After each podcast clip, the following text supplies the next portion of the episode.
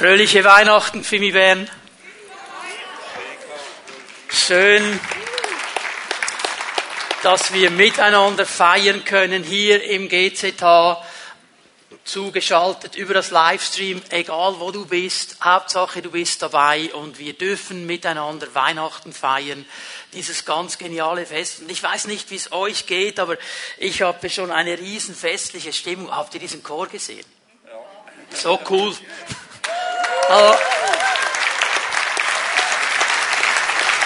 Kompliment an alle Beteiligten, wirklich genial. Das macht so richtig Freude. Ich freue mich, das Wort Gottes zu predigen und wir haben uns ja in der Adventszeit Gedanken gemacht über eine ganz wichtige Aussage im Matthäusevangelium, über eine ganz gewaltige Verheißung, dass Jesus nämlich Immanuel ist, Gott mit uns. Und ich werde noch einmal etwas über dieses Thema sagen heute Morgen. Ich möchte einen Unterbau auch noch ein bisschen geben.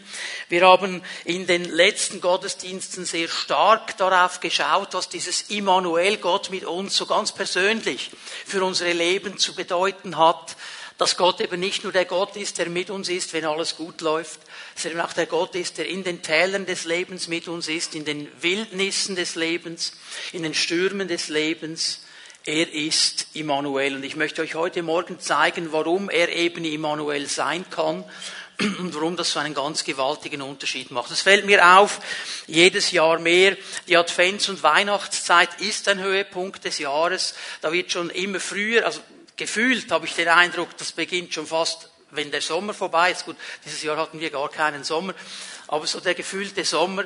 Und dann fängt man schon an mit irgendwelchen Vorbereitungen und die Weihnachtsbäume und die Lichter und so weiter.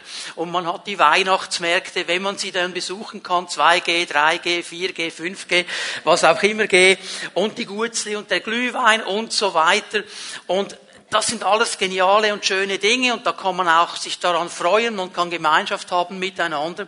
Gleichzeitig fällt mir aber auf, dass wir in der Schweiz, und wir sind ja immer noch ein christliches Land, wir nennen uns auf jeden Fall so, auch zusammen mit ganz Europa, ja, dass das eigentlich gar nicht mehr so klar ist, um was geht es denn jetzt wirklich?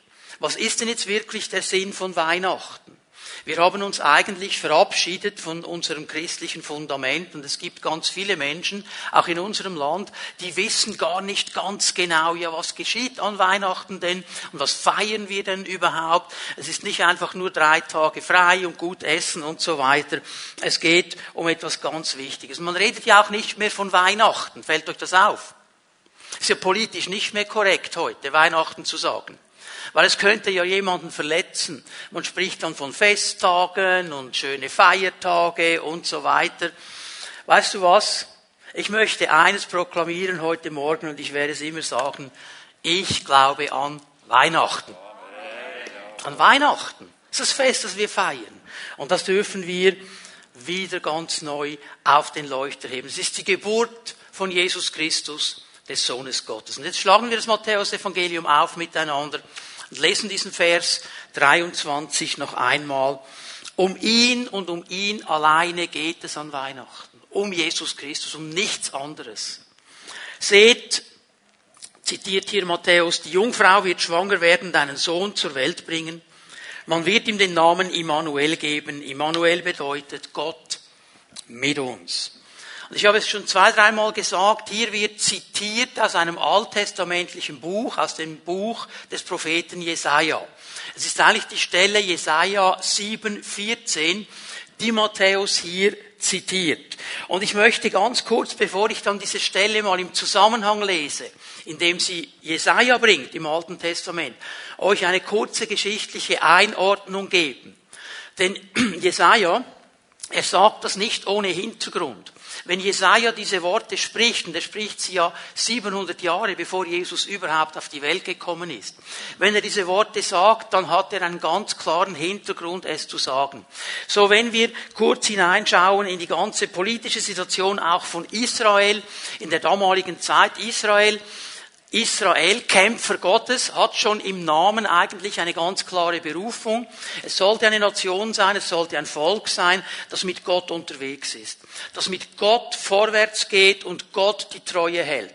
Und Gott hat von Anfang an gesagt, Leute, schaut, dass keine anderen Götter neben mir Raum bekommen. Und Israel hat sich nie daran gehalten. Er hat immer wieder Raum gemacht.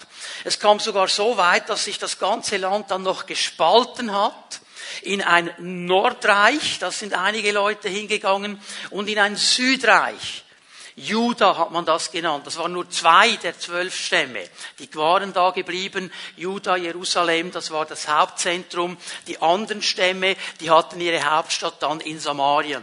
Und diese Situation, in die Jesaja hineinspricht, die spielt sich jetzt in Juda ab. Und die geht primär, diese Aussage, an einen ganz bestimmten König. Sein Name ist Ahas. Er hat regiert in Jerusalem, sein Nachfahre aus der Dynastie Davids. Und er war kein göttlicher Mann. Er war nicht ein Mann, der seinem Volk vorgestanden ist und sein Volk ermutigt hat, Gott zu suchen. Er war ein Mann, der allem Raum gemacht hat, überall Hilfe gesucht hat. Gott aber, die eigentliche und wesentliche Hilfe, die hat er vergessen. Und es ist nur eine Konsequenz, und das hat Gott vorausgesagt, dass Jerusalem eben angegriffen wird. Die Assyrer und die Israeliten, die anderen zehn Stämme, die haben sich zusammengetan und die haben Jerusalem angegriffen. Jetzt, was macht der König, wenn er in Gefahr kommt?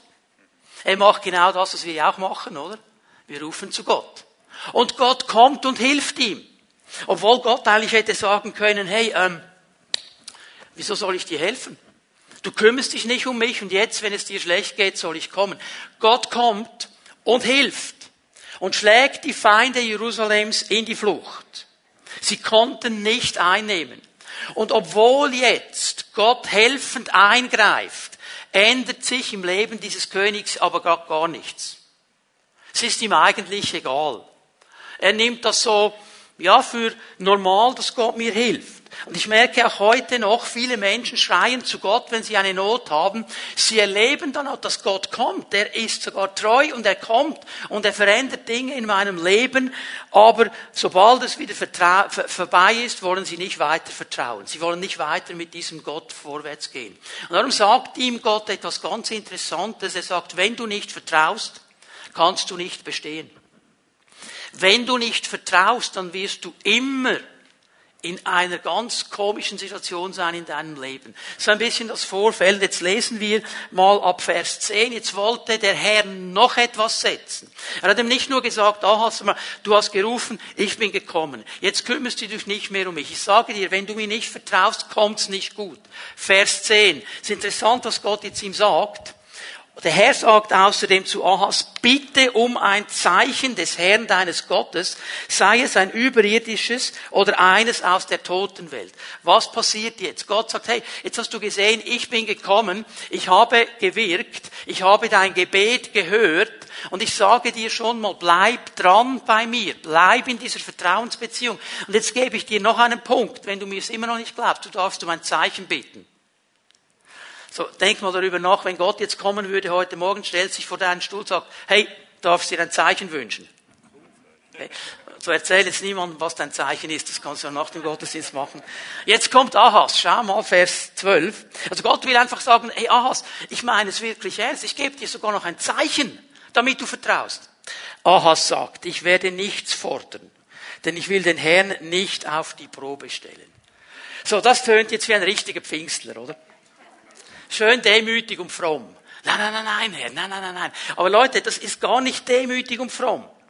Überhaupt nicht. Das tönt nur so. Das Problem war nämlich folgendes. Dieser König Ahas hatte einen Bund gemacht mit einem anderen Königreich. Obwohl Gott geholfen hat, hat er eine andere Nation gerufen und gesagt, Leute, und wenn ich wieder angegriffen werde, kommt ihr mir zur Hilfe. Wir sind dann Waffenbrüder. Und er wusste jetzt ganz genau, entweder muss ich mich entscheiden für diesen Gott oder ich muss mich entscheiden für diese weltliche Macht, mit der ich einen Bund eingegangen bin. Darum will der kein Zeichen, weil er sich hier festlegen müsste. Denn zu einem Bund, und das weiß Ahas, Wir kennen das heute so nicht mehr. Zu einem Bund gehört immer ein Zeichen. So Gott kommt eigentlich und sagt ihm noch einmal, Ahas, lass uns noch einmal einen Bund machen miteinander. Ich bin treu, ich werde dir helfen. Und Ahas weiß, jetzt muss ich mich entscheiden zwischen hole ich meine Hilfe bei Gott oder hole ich meine Hilfe bei Menschen. Das ist meine Entscheidung. Und darum holt er jetzt diesen Ausweg und sagt, nein, nein, nein, nein, nein, nein, kein Zeichen und so, oh, das will ich doch nicht. Schau mal, wie Jesaja jetzt reagiert auf dieses Wort. Vers 13. Hör doch, Haus David. Genügt es euch nicht, Menschen auf die Nerven zu gehen? Wollt ihr nun noch meinen Gott verärgern? Sagt dieses fromme Gesülz, Sahas, vergiss es, das ist nur daneben. Jetzt ärgerst du mich. Und jetzt setzt Gott noch einen drauf. Deshalb, weil du so dich verhalten hast, weil du nicht bereit warst, mein Angebot anzunehmen, wird der Herr selbst ein Zeichen geben, sagt, da ist mir egal, ich gebe dir trotzdem eins. Die Jungfrau wird ein Kind erwarten, sie wird einen Sohn das Leben schenken und er wird Immanuel genannt werden. Das heißt, Gott ist mit uns. Das ist der Zusammenhang, wo dieser Vers kommt. Er gibt ihm trotz jeder schlechter Haltung ein Zeichen. Er sagt, ich sehe, dein Herz ist nicht in Ordnung, dein Herz ist nicht ungeteilt, aber ich gebe dir trotzdem ein Zeichen. Ich versuche dich trotzdem zu gewinnen. Und mit diesem Zeichen hat er ein messianisches, prophetisches Wort hineingelegt. Und er hat über etwas gesprochen, das 700 Jahre später geschehen wird und auch geschehen ist, ist das, was wir heute feiern dass Gott Mensch geworden ist und mit uns ist. Jetzt, was noch da drin ist, und das ist jetzt wichtig für uns, in welchem Sinne, fragen wir uns, ist das jetzt ein Zeichen für Ahas?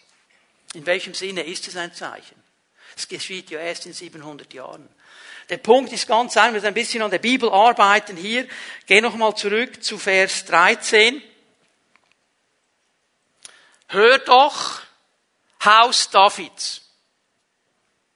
Und er spricht Ahas an als einen Nachfolger der Dynastie Davids, des Hauses David.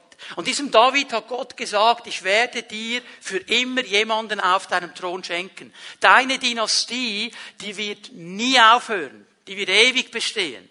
Weil Jesus ja dann auch in dieser Dynastie drin ist. Und jetzt sagt er ihm etwas. Ahas, in allen Situationen, die noch kommen werden. Es wird vieles geschehen. Aber das Volk Gottes wird nicht untergehen.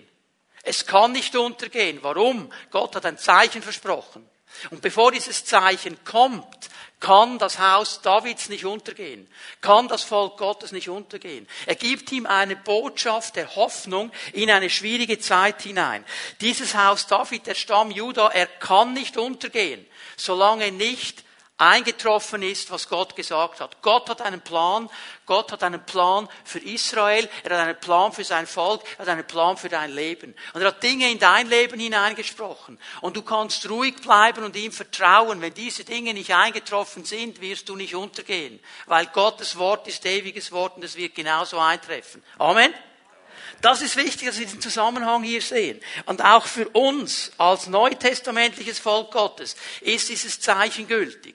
Denn auch uns hat Gott gewisse Dinge gesagt. Er hat gesagt, das wird noch geschehen, das wird noch geschehen und bevor das nicht geschieht, wird nichts untergehen. Und darum ist auch das für uns ein Zeichen. Und Gott macht hier etwas ganz Gewaltiges. Er gibt eine Verheißung und ich glaube, wir haben sie nicht im Ansatz verstanden mit diesem Namen Immanuel was es wirklich bedeutet, dass Gott mit uns ist, dass wir nicht alleine sind, dass er uns nie verlassen wird. Ich möchte euch drei wichtige Bedeutungen zeigen, warum das so wichtig ist hier. Und ihr denkt jetzt vielleicht im ersten Moment, okay, wie bringe ich das zusammen? Wart einen Moment. Weil wir müssen den Unterbau verstehen von diesem Fest, das wir heute feiern. Und das erste, was ich euch zeigen möchte, Immanuel wurde von einer Jungfrau geboren. Haben wir schon gelesen. Die Jungfrau wird gebären. Ich weiß nicht, wie es dir geht, aber es ist ein Thema auch in der heutigen Zeit, in unserer aufgeklärten Gesellschaft. Jungfrauengeburt. Also wer glaubt denn noch sowas? Ich? Weil ich dem Wort Gottes glaube. Und weil ich an Weihnachten glaube. Denn ohne Jungfrauengeburt gäbe es keine Weihnachten. Ohne Jungfrauengeburt gäbe es keine Weihnachten. Wir feiern hier nicht einfach eine Geburt, Wir feiern hier nicht einfach irgendwo ein armes Paar, das keinen anderen Ort hatte, das Kind auf die Welt zu bringen, als irgendwo in einem angebauten Stall und es dann in eine Krippe legt. Das ist nicht das, was wir feiern. Wir feiern eine ganz bestimmte Geburt. Das ist eine Jungfrauengeburt. Warum ist es wichtig, dass Jesus von einer Jungfrau geboren wurde? Heißt, dass er 100% Gott war, als er auf diese Welt kam. Denn wenn die Verheißung ist, Gott mit uns, dann redet Gott nicht von einer Trickpackung. Dann meint er 100% Gott mit uns, nicht 50 oder 60. Und darum ist diese Jungfrauengeburt so wichtig. Lass uns schnell hineinlesen, Matthäus 1, Vers 18. Das ist die Geschichte der Geburt Jesu Christi. Diese Übertragung gefällt mir nicht so gut, weil es hat so ein bisschen den Gedanken, ja, Geschichte, Märchen und so, ist das wirklich so? Eigentlich müsste man es so wörtlich übersetzen aus dem Griechischen. Und so hat es sich zugetragen mit der Geburt Jesu Christi. Also hier geht es um einen Fakt, der so geschehen ist. Maria, seine Mutter, war mit Josef verlobt. Aber noch bevor die beiden geheiratet und Verkehr miteinander gehabt hatten, erwartete Maria ein Kind. Sie war durch den Heiligen Geist schwanger geworden. So alle wussten es, Josef wusste es, ganz Nazareth wusste es, wie ein Kind entsteht. Männlein und Weiblein kommen zusammen und so weiter. Ihr kennt das, ich muss es nicht noch mehr erklären. Und es braucht immer die beiden. Jetzt Josef wusste, ich bin nicht mit ihr zusammengekommen in dieser Art und Weise. Es kann also nur ein anderer Mann gewesen sein. Das wäre die logische Erklärung. Jetzt Matthäus sagt, nein, nein, nein, Moment, Moment, Moment. Es war eben nicht ein anderer Mann. Sie wurde durch den Heiligen Geist schwanger. Gott hat etwas gezeugt in ihr. Gott hat das gemacht. Da war kein anderer Mann dabei. Dann im Vers 19, lasst er ihn aus. Da versucht er dann rauszukommen, weil er irgendwie sagt, okay, okay, okay, ähm, das kann nicht sein, das kann nicht sein, jetzt versuche ich die Situation zu retten. Ich möchte ja nicht eine Frau heiraten, die von einem anderen Mann im Dorf schwanger ist. Und er versucht einen Weg zu finden. Und jetzt kommt Vers 20, während er sich noch mit diesem Gedanken trug, nämlich aus der Situation rauszukommen, ohne Schaden zu leiden und ohne der Maria Schaden zu bringen. Das war ein edler Mann. Also das war ihm auch wichtig. Okay? Sagt jetzt folgendes, erschien ihm ein Traum, im Traum ein Engel des Herrn und sagte zu ihm, Josef, Sohn Davids, zögere nicht, Maria als deine Frau zu dir zu nehmen. Denn das Kind, das sie erwartet, ist vom Heiligen Geist. Jetzt hört er es nicht nur von seiner Verlobten, er hört es nochmal von diesem Engel. Und er versteht jetzt im Moment, okay, hier ist wirklich Gott am Werk. Und was hat er jetzt gemacht? Wie wir es auch machen. Er nimmt die Bibel Altes Testament und liest nach, ob schon mal so etwas geschehen ist. Gott kann auch etwas zum ersten Mal machen, ohne dich und mich zu fragen. Amen. Und er macht es hier, weil er Gott ist.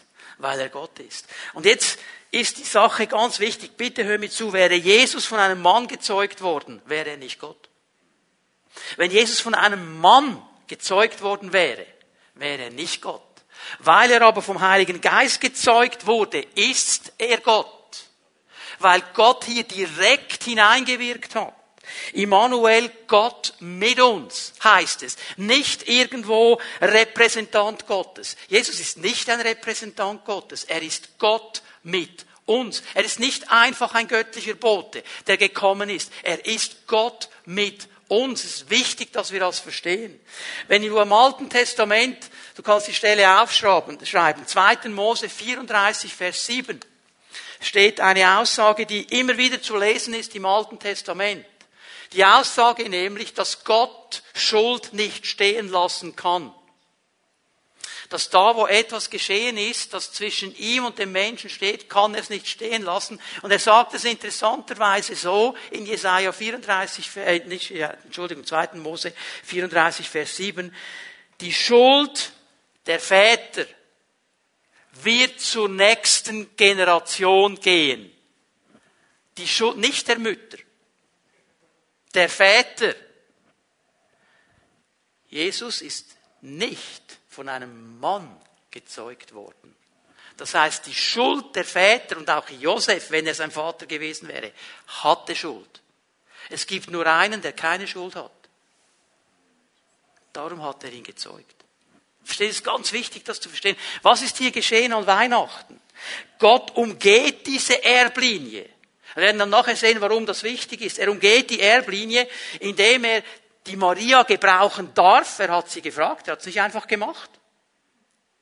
Er hat ihr okay abgeholt und durch den Heiligen Geist diesen Samen in die Maria hineinlegt. Und weil Jesus nicht von einem Mann gezeugt wurde, hat er keine sündige Natur.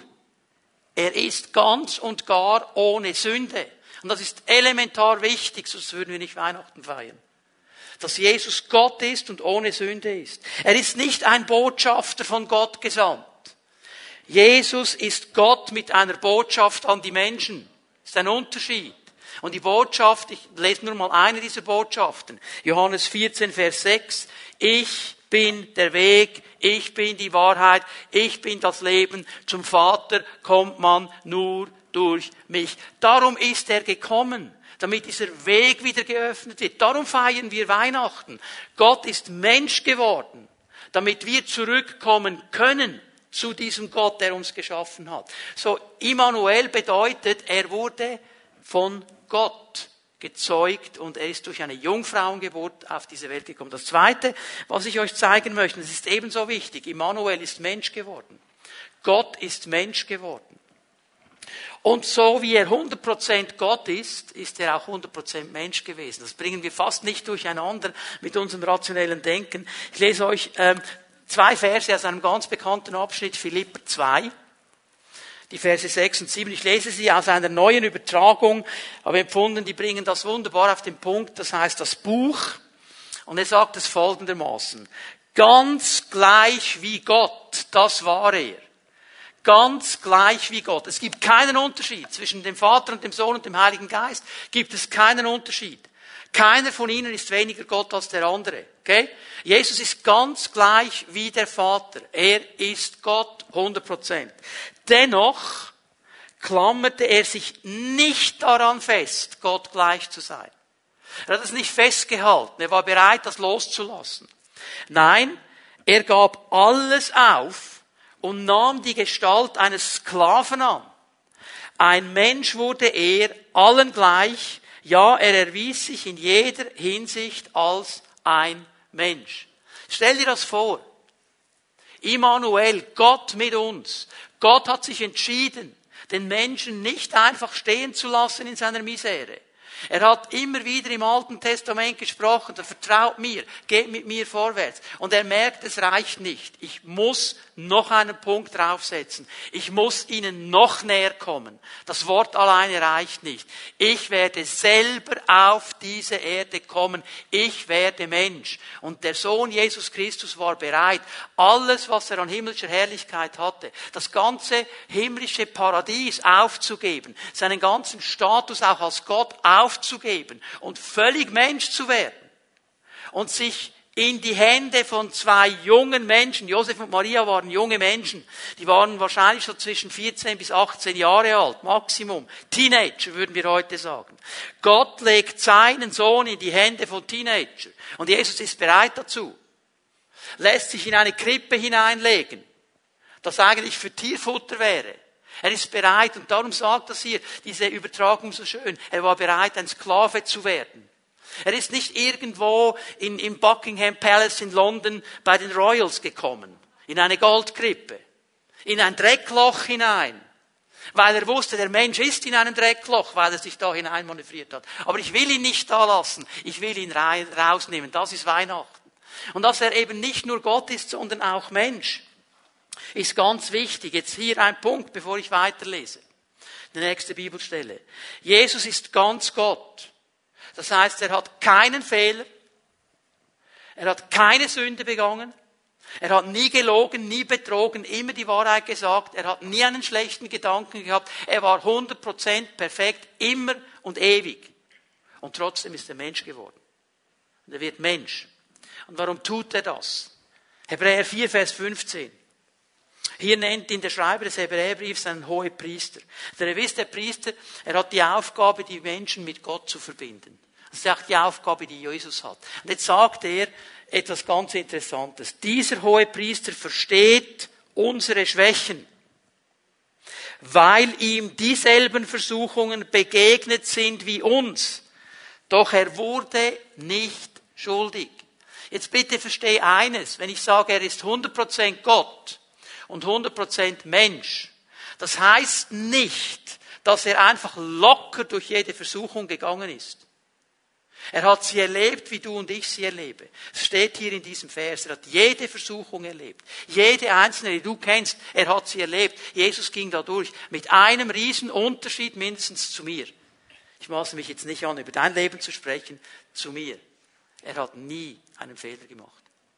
Er hat nie einer Versuchung nachgegeben. Egal wie sie kam, egal wie oft sie kam, egal wie massiv sie kam, er hat nie, nicht eine Sekunde daran gedacht, das zu tun. Das ist der wichtige Punkt hier. Und darum versteht er uns. Darum kann er nachvollziehen, wo wir stehen. Und darum ist es so wertvoll, dass er Immanuel ist. Wenn du in den Tälern bist, wenn du in den Stürmen bist, wenn du in der Wildnis bist, wenn du in der Versuchung bist, dann weiß er, was du durchmachst. Er hat diese Dinge miterlebt, aber er ging dadurch als Sieger. Und er hat am Kreuz von Golgatha all deine und meine Verfehlungen getragen. Weil er eben ohne Sünde war, konnte er das. Johannes 1, Vers 29. Johannes der Täufer. Er sieht Jesus kommen und er weist auf ihn hin. Und er sagt zu seinen Jüngern, die bei ihm sind, seht das Lamm Gottes, das die Sünden der Welt trägt. Das Lamm Gottes, das die Sünden der Welt trägt. Jesus konnte das, weil er selber keine Sünde hatte. Konnte er für uns zu diesem Lamm Gottes werden. Das sind zwei Dinge, die ich betonen möchte und die du als Ermutigung bitte mitnimmst. Weil Jesus Mensch geworden ist, 100% Gott, 100% Mensch, aber eben doch Mensch, hat er den Tod überwunden. Und er konnte ihn nur so überwinden. Wir bleiben noch einmal im Hebräerbrief. Weil nun aber alle diese Kinder, er spricht hier von uns Menschen, Geschöpfe aus Fleisch und Blut sind, ist auch er ein Mensch aus Fleisch und Blut geworden. Weil es nicht gereicht hätte, auf einer Ebene hier oben den Menschen zu erlösen. Er musste ganz nach unten kommen, bis auf diese Ebene. So konnte er durch den Tod den entmachten, der mit Hilfe des Todes seine Macht ausübt, nämlich den Teufel, und konnte die, deren ganzes Leben von der Angst vor dem Tod beherrscht war, aus ihrer Sklaverei befreien. Die Bibel sagt es glasklar. Der Tod ist der Zahltag der Sünde. Wenn du einmal eine Verfehlung hast, wenn du einmal falsch denkst, einmal falsch redest, einmal lügst und so weiter, der Zahltag dafür ist der Tod. Ist der letzte Feind. Und Jesus ging in den Tod. Er ist gestorben an diesem Kreuz. Nun wissen wir aber, was nach drei Tagen geschah, oder? Er stand wieder auf, der Tod konnte ihn nicht halten. Warum nicht? Weil er keine Sünde hatte. Es war kein Anrecht da. Er fand nichts in ihm, um ihn zu halten. Und darum hat er den Tod überwunden. Und er sagt, jeder, der an mich glaubt, wird auch leben. Weil all das, was ich für ihn getan habe, durch Glauben in sein Leben hineinkommt. Ich schenke es ihm. Er ist meine Gerechtigkeit. Er ist mein Kind. Er gehört zu mir. Und darum, und darum ist Vers 15 so wichtig. Jeder von uns, sagt hier die Bibel, kennt diesen Moment der Angst. Und im letzten ist Angst immer Angst vor dem Tod. Ja, warum hast du Angst vor einer Spinne? Weil du denkst, die macht etwas mit mir und dann sterbe ich. Letztlich ist jede Angst Angst vor dem Tod. Warum hast du Angst vor Höhen? Ja, wenn du da mit äh, 35. Stock irgendwo stehst, passiert doch nichts, oder? Warum hast du Angst? Ja, wenn du runterfällst, was passiert? Seht ihr den Gedanken? Und jetzt sagt Jesus etwas ganz Wichtiges, sagt das dir, wenn du gepeinigt bist von dieser Angst. Jesus hat dich davon erlöst. Hast du es gesehen? Er hat dich davon erlöst. Dann kommst du heute Morgen, gibst ihm diese Angst, sagt Jesus, du hast sie für mich getragen. Ich kann frei sein, weil du Immanuel bist. Du bist Immanuel, Gott mit mir, auch in meiner Angst. Und du übernimmst sie. Okay? Und das Zweite, und das ist ganz wichtig, er kann uns in jeder Situation verstehen. Das ist nicht etwas Fremdes für ihn. Und weil er uns versteht, steht er uns bei. Ich habe Vers 15 gelesen, dieser Hohepriester, der unsere Schwächen versteht. Und jetzt schau mal die Ermutigung, Vers 16. Lass uns deshalb zuversichtlich vor den Thron unseres gnädigen Gottes treten. Dort werden wir Barmherzigkeit empfangen und Gnade finden, die uns helfen wird, wenn wir sie brauchen.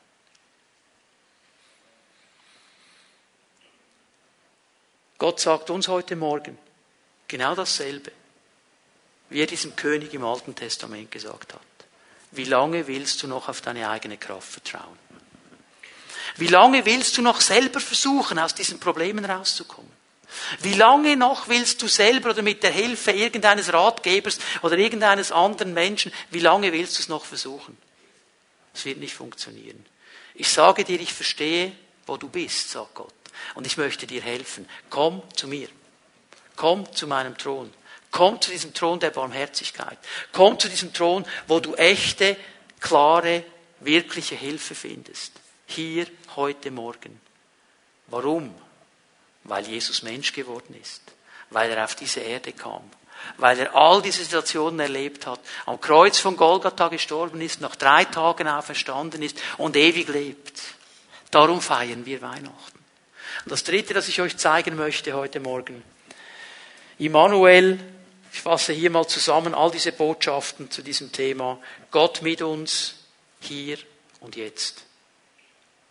Und das war mein Gebet und mein Anliegen vor diesem Gottesdienst, dass wir hier aus diesem Gottesdienst dann nach der Predigt rausgehen und jeder sagen kann, ich weiß, Gott ist mit mir hier und jetzt.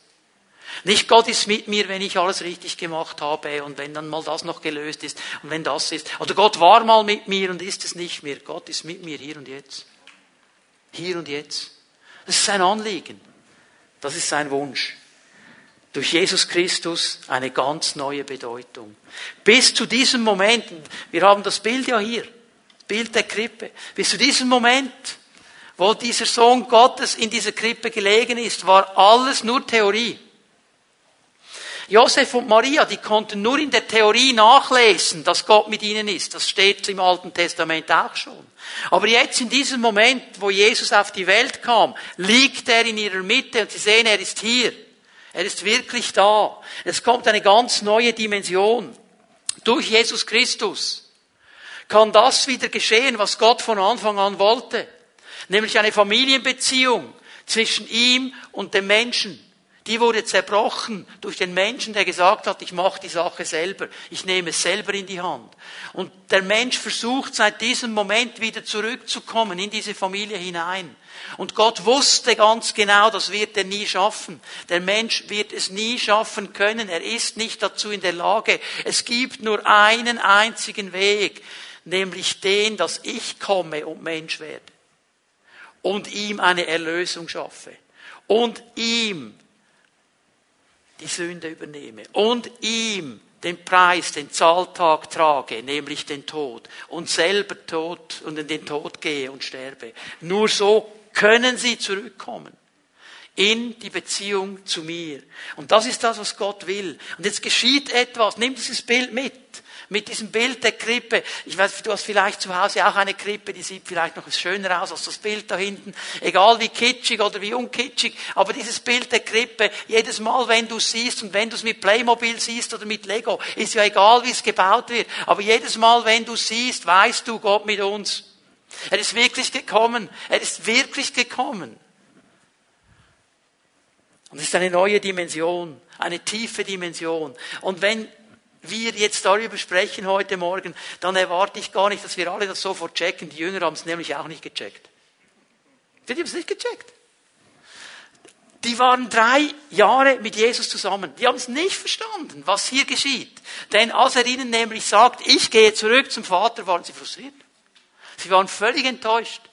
Sie haben die Tiefe, die geistliche Tiefe dieser Aussage nicht verstanden, Gott mit uns. Die haben gedacht, nur wenn Jesus immer so neben mir steht und ich ihn spüren kann und an seinem Rockzipfel hängen kann, die hatten ja Röcke an damals, die Männer auch, oder? Darum sage ich Rockzipfel. Nur wenn ich an diesem Zipfel hängen kann, dann ist er mit mir. Nein, sagt Jesus, nein, nein, nein. Leute, ich erkläre euch etwas.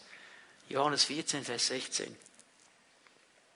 Der Vater wird euch an meiner Stelle einen anderen Helfer geben, der für immer bei euch sein wird. Ich werde ihn darum bitten.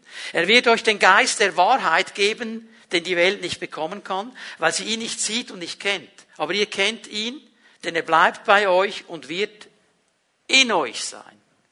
Ich werde euch nicht als hilflose Weisen zurücklassen. Ich komme zu euch. In dem Moment, wo Jesus Christus zum Vater ging, hat Immanuel, Gott mit uns, nicht aufgehört. In diesem Moment oder ein paar Tage später am Pfingsten ist Gott Immanuel in eine ganz neue Dimension hineingekommen. Nämlich nicht einfach nur Gott mit uns, sondern durch den Heiligen Geist Gott in uns. Noch tiefer. Gott hat dich nicht vergessen. Gott weiß genau, wo du stehst. Und er wartet nur darauf, dass du ihn einlädst, mit dir zusammen vorwärts zu gehen. Er wartet nur darauf, dass er Gott mit dir sein darf und dass du ihn Gott sein lässt. Das ist diese wunderbare Botschaft von Weihnachten, die unser Leben in eine neue Dimension bringt. Durch ihn können wir zur Familie Gottes gehören. Durch ihn können wir zurückkommen. Weihnachten bedeutet, Gott wurde Mensch, völlig Mensch. Jesus Christus ist Gott und Mensch.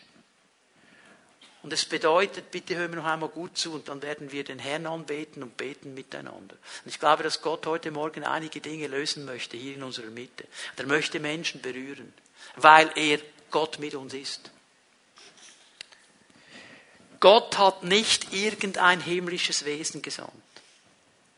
Er hat nicht eine Umfrage gemacht, so oberes Management-Meeting des Himmels hat die obersten Management-Engel genommen, die, die, die am meisten zu sagen hatten im Himmel, die, die den Karren laufen lassen da, und gesagt, okay Jungs, ihr seid jetzt die Manager, ihr seid die Typen, wer von euch geht? Wer von euch geht? Er hat gesagt, nein.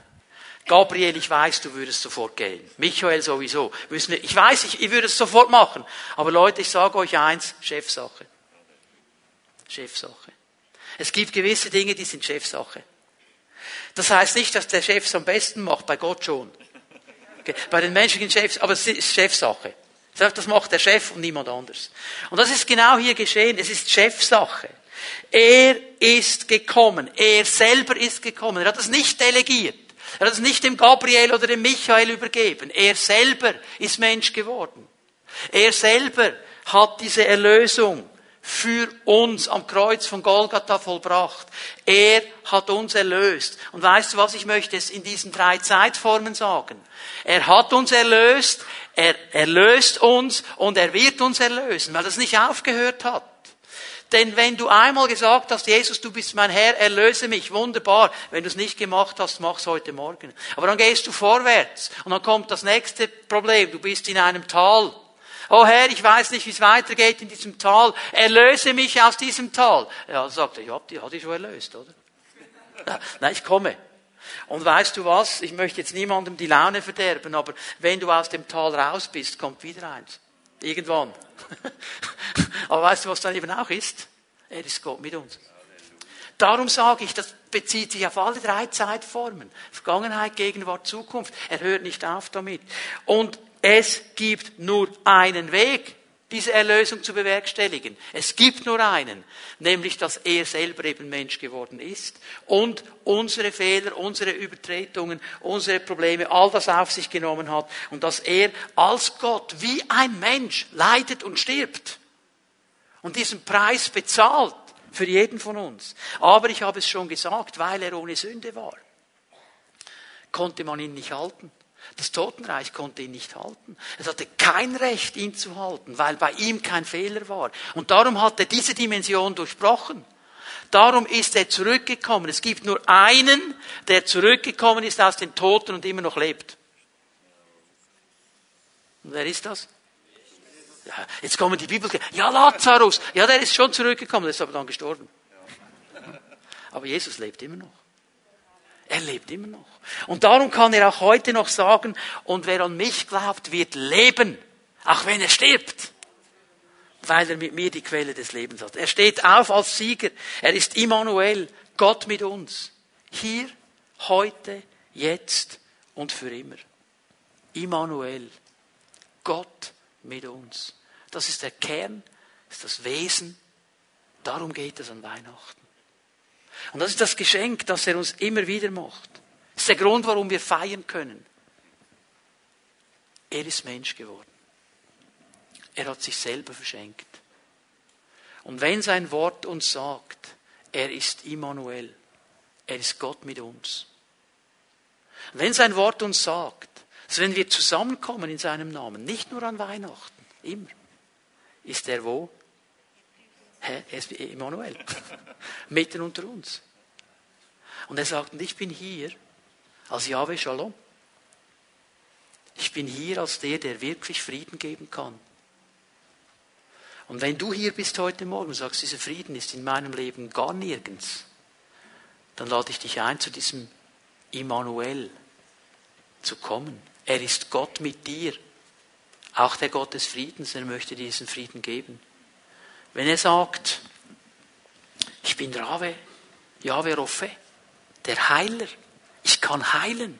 Denn ich habe am Kreuz von Golgatha jeden Schmerz und jedes Gebrechen und jede Krankheit und jedes Leiden getragen. Und du bist hier heute Morgen und du bist angeschlagen an deinem Körper. Hast eine Krankheit oder irgendetwas, das wehtut, irgendein Virus verwünscht, was auch immer. Er ist hier, Immanuel, mit uns, auch als Heiler. Und jetzt könnte ich weitermachen, als Befreier, als, als, als, als, als. Nenn das Problem, er hat schon die Lösung. Ich kann gar nicht alles aufzählen. Aber ich möchte dir zurufen, lass diese Weihnachten 2021 zu einer ganz speziellen Weihnacht werden. Indem du nämlich den Glaubensmut jetzt aufbringst. Nicht anfängst wie Ahas so fromm zu sagen, nein, nein, nein, nein, nein, nein. Kein Zeichen, kein Zeichen, kein Zeichen. Brauche ich nicht. Sondern den Glaubensmut zu haben, zu sagen, Herr, hier bin ich. Herr, hier bin ich und ich will dich beim Wort nehmen. Du bist gekommen, das feiern wir heute und ich will dich beim Wort nehmen, dass du mein Leben berühren kannst, hier und jetzt und heute Morgen. Ich lade euch ein, aufzustehen. Lobpreise, kommt bitte noch einmal nach vorne. Ich möchte dich einladen, für einen Moment dich auszurichten auf den Herrn. Schau dir dieses Bild hinter mir noch einmal an. Er ist Immanuel. Gott mit uns. Und weil wir zusammen sind in seinem Namen, ist er in unserer Mitte und er ist hier. Und er möchte dein Leben berühren heute Morgen. Er möchte dir begegnen als Immanuel. Ich lade die Pfimiet Home-Leiterinnen und Leiter ein, hier nach vorne zu kommen. Darf ich euch bitten, dass ihr euch gleich bereit macht, hier nach vorne zu kommen.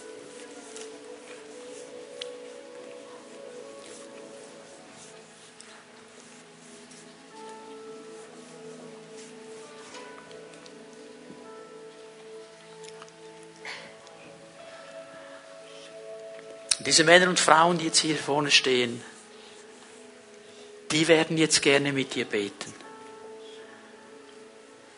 Die werden gerne mit dir zusammen zu diesem Herrn gehen. Und was immer deine Not ist, was immer dich bedrückt, was immer dir Angst macht, was immer Unfrieden bereitet in deinem Leben, was weh tut, und du sagst, ich möchte das heute Morgen wirklich Gott geben. Ich möchte es ihm übergeben. Ich möchte es nicht länger tragen, ich möchte es ihm abgeben. Und ich erwarte, dass er mein Leben berührt. Und wir werden erleben, wie Gott das tut heute Morgen. Es geht nicht um diese Menschen, die hier vorne stehen. Es geht nur um ihn.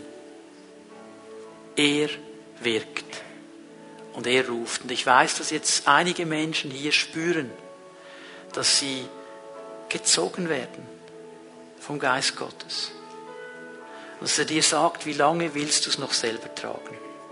Du hast es so viele Male versucht, es geht nicht. Gib es mir. Mach einen neuen Start. Mach einen neuen Anfang.